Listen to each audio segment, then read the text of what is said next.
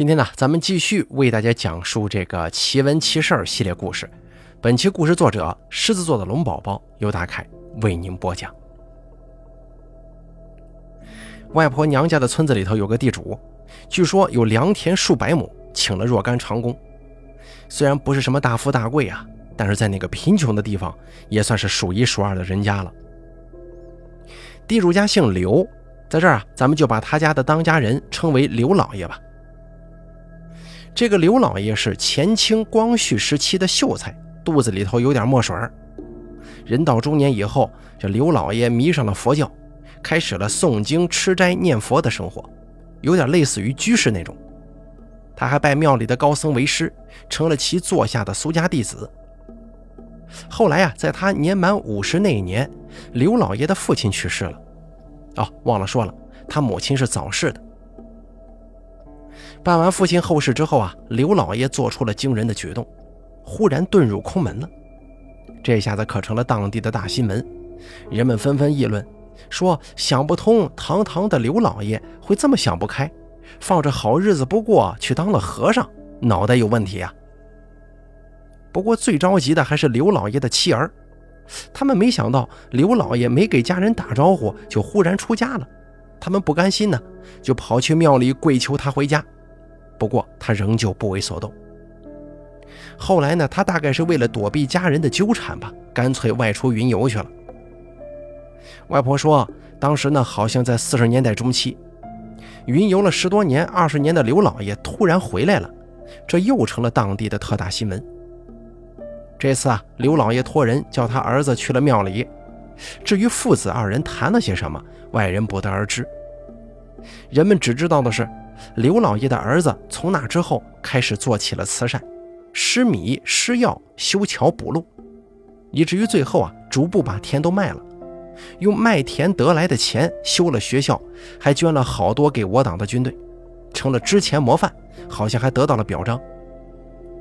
不过短短三五年时间，刘老爷的儿子可谓散尽家产呐，大家提起他就说他是一个好人，做了很多的善事儿。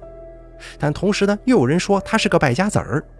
总之是一个极具争议性的人物。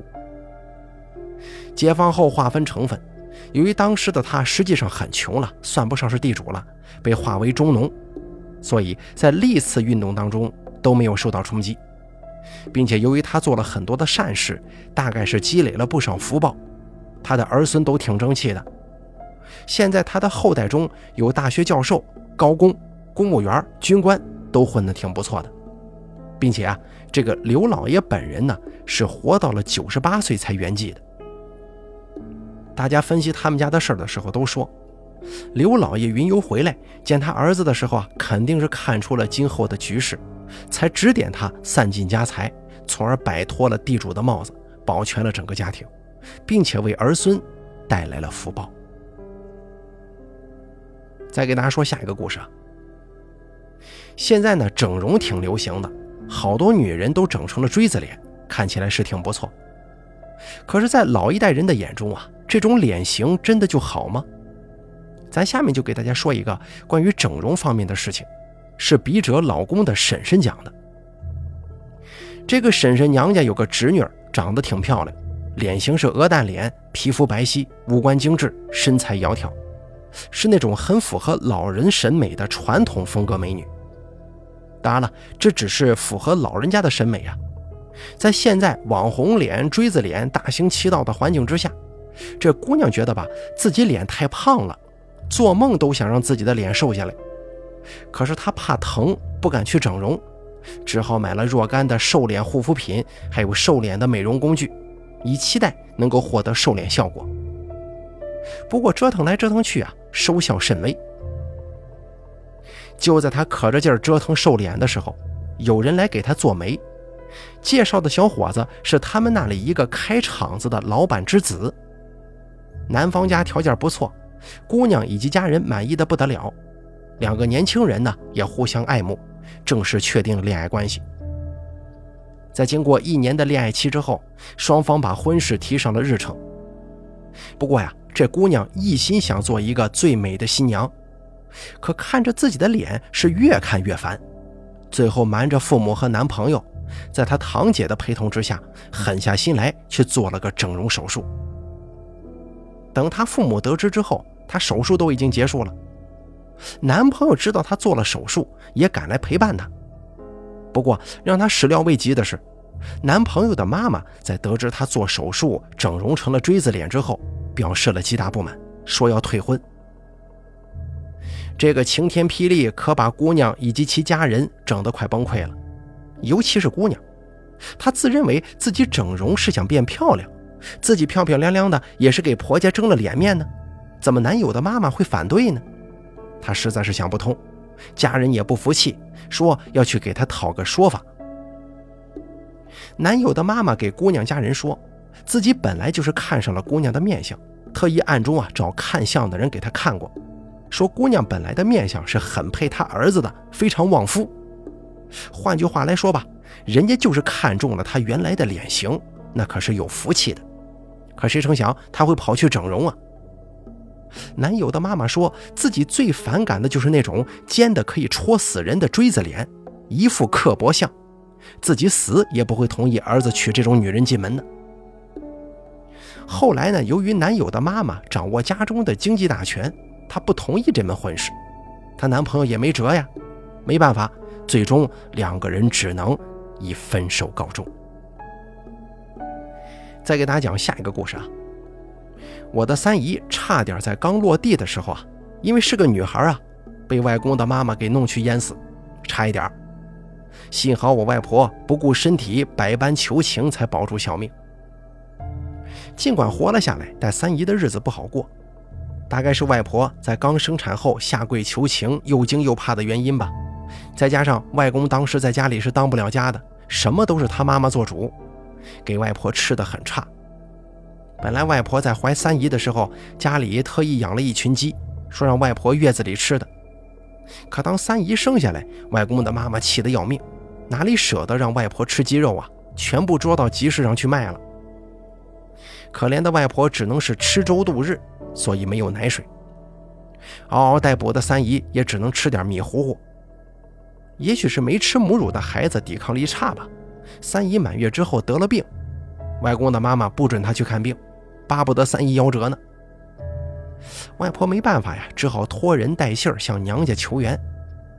外婆这人一向好面子，不到万不得已是不向娘家开口的。可现在啊，眼看三姨小命不保，她也顾不上了。第二天，外婆娘家就来人了，把外婆跟三姨接回娘家去。当然，外公的妈妈是百般不情愿，可是胳膊拗不过大腿呀。外婆娘家来的是外婆的两个哥哥跟两个嫂子，还有三个侄子，浩浩荡荡一大帮子人。外公的妈妈只能眼睁睁地看着外婆抱着三姨回娘家去了。三姨回到外婆娘家的时候啊，情况就很不好了，脸色铁青，浑身抽搐。哭声都很微弱了，请的医生看了之后就说大概救不活了。不过外婆不愿意放弃，在她嫂嫂的陪同之下，去了邻村的端公家里。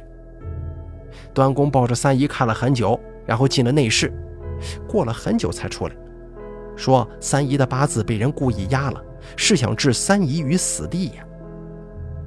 外婆当时如同五雷轰顶一般，三姨那么小的一个婴儿。外人都没见过，谁会跟他有如此深仇大恨，非要置他于死地不可呢？外婆想，这个人肯定不是别人，绝对是外公的妈妈。外婆没办法呀，只能求端公救救三姨。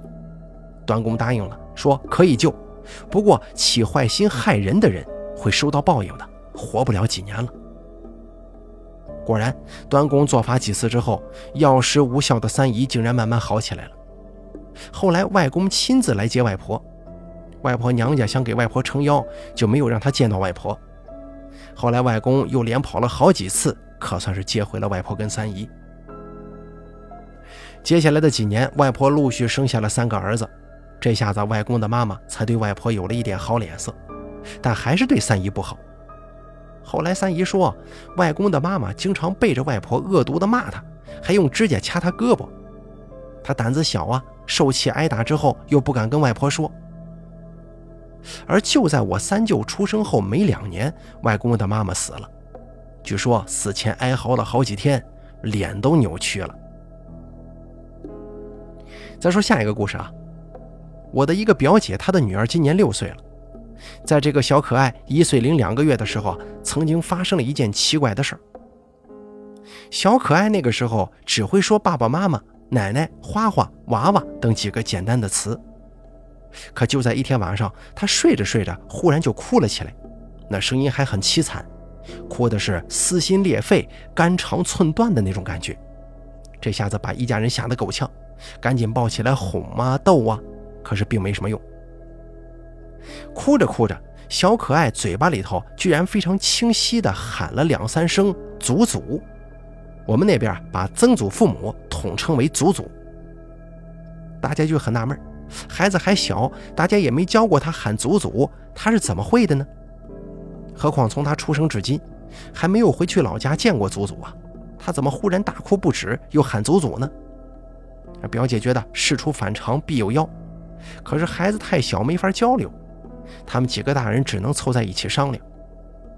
大家商量的结果是，小孩子都是很有灵性的，一个那么小的孩子从来没有教过他叫祖祖的，居然无缘无故这样叫，难道是他远在老家的祖祖要出问题吗？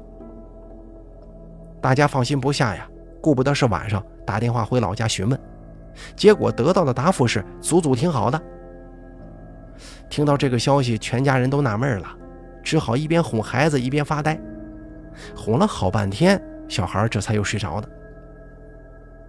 可是到了第二天晚上，小孩又哭闹不休，还是一边哭一边喊“祖祖”。